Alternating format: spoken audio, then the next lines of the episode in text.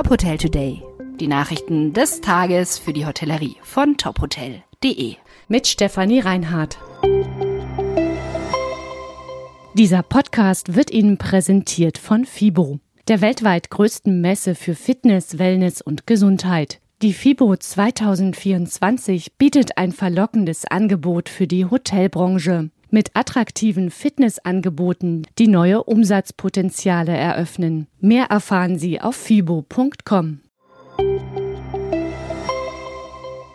Jahrestreffen des Planer- und Beraterverbands FCSI in Berlin. Diskutiert wurden Zukunftsthemen der Branche mit Fachleuten aus unterschiedlichen Bereichen.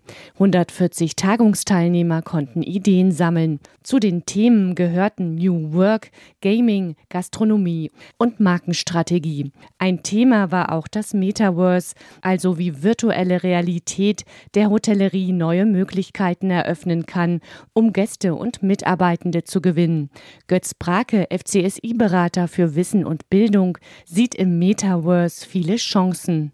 Man sieht eben, du musst die People da finden und suchen, wo sie sich aufhalten. Und das ist halt das Metaverse. Und wenn wir in der Zukunft mit Menschen arbeiten wollen, dann werden wir sie dort finden. Für uns in der Hotellerie, glaube ich, ist der Pool an Menschen, die wir für unser Thema begeistern können, dort enorm groß. Und die erreichen wir ja heute auf den klassischen Wegen nicht mehr. Wir müssen eine Strategie entwickeln, wie wir Hospitality in das Metaverse einbringen, dass die Leute sich dort treffen, aber dann in der Realität auch wirklich in der Hotellerie wieder treffen. Nicht nur als Gäste, sondern eben auch als Mitarbeiter.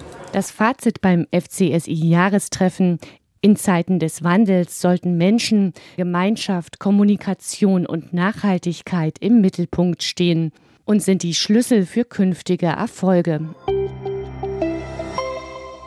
Starkes Wachstum für Motel One im dritten Quartal. Für die Hotelgruppe ist auch das dritte Quartal dieses Jahres erfolgreich gelaufen. Umsatz, Gewinn und Auslastung der 92 Hotels sind weiter nach oben geklettert. Wie das Unternehmen mitteilte, hat die Hotelgruppe einen Umsatz von 231 Millionen Euro erwirtschaftet. Das sind rund 14 Prozent mehr als im Vorjahreszeitraum. Auch der Gewinn vor Zinsen, Steuern und Abschreibungen ist weiter gestiegen auf 84 Millionen Euro. Das sind 17 Prozent mehr im Vergleich zum dritten Quartal des Vorjahres. Der Ausblick auf die kommenden Monate ist weiter positiv. Motel One wird weitere Hotels eröffnen in Hamburg, London und Miami. Leonardo eröffnet erstes Hotel der Marke Nyx in Hamburg. Das Lifestyle Hotel ist von vier Graffiti-Künstlern gestaltet worden. Sie haben die Wände im Erdgeschoss des Hotels in eine Galerie verwandelt. Das Design des Nyx Hotels Hamburg hat der Innenarchitekt Andreas Neudam entworfen.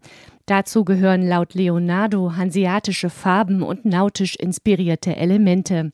Der General Manager des Hotels, Markus Schelbert, sagt, das Hotel soll zum Treffpunkt für Kunstliebhaber, Partygänger und Einheimische werden.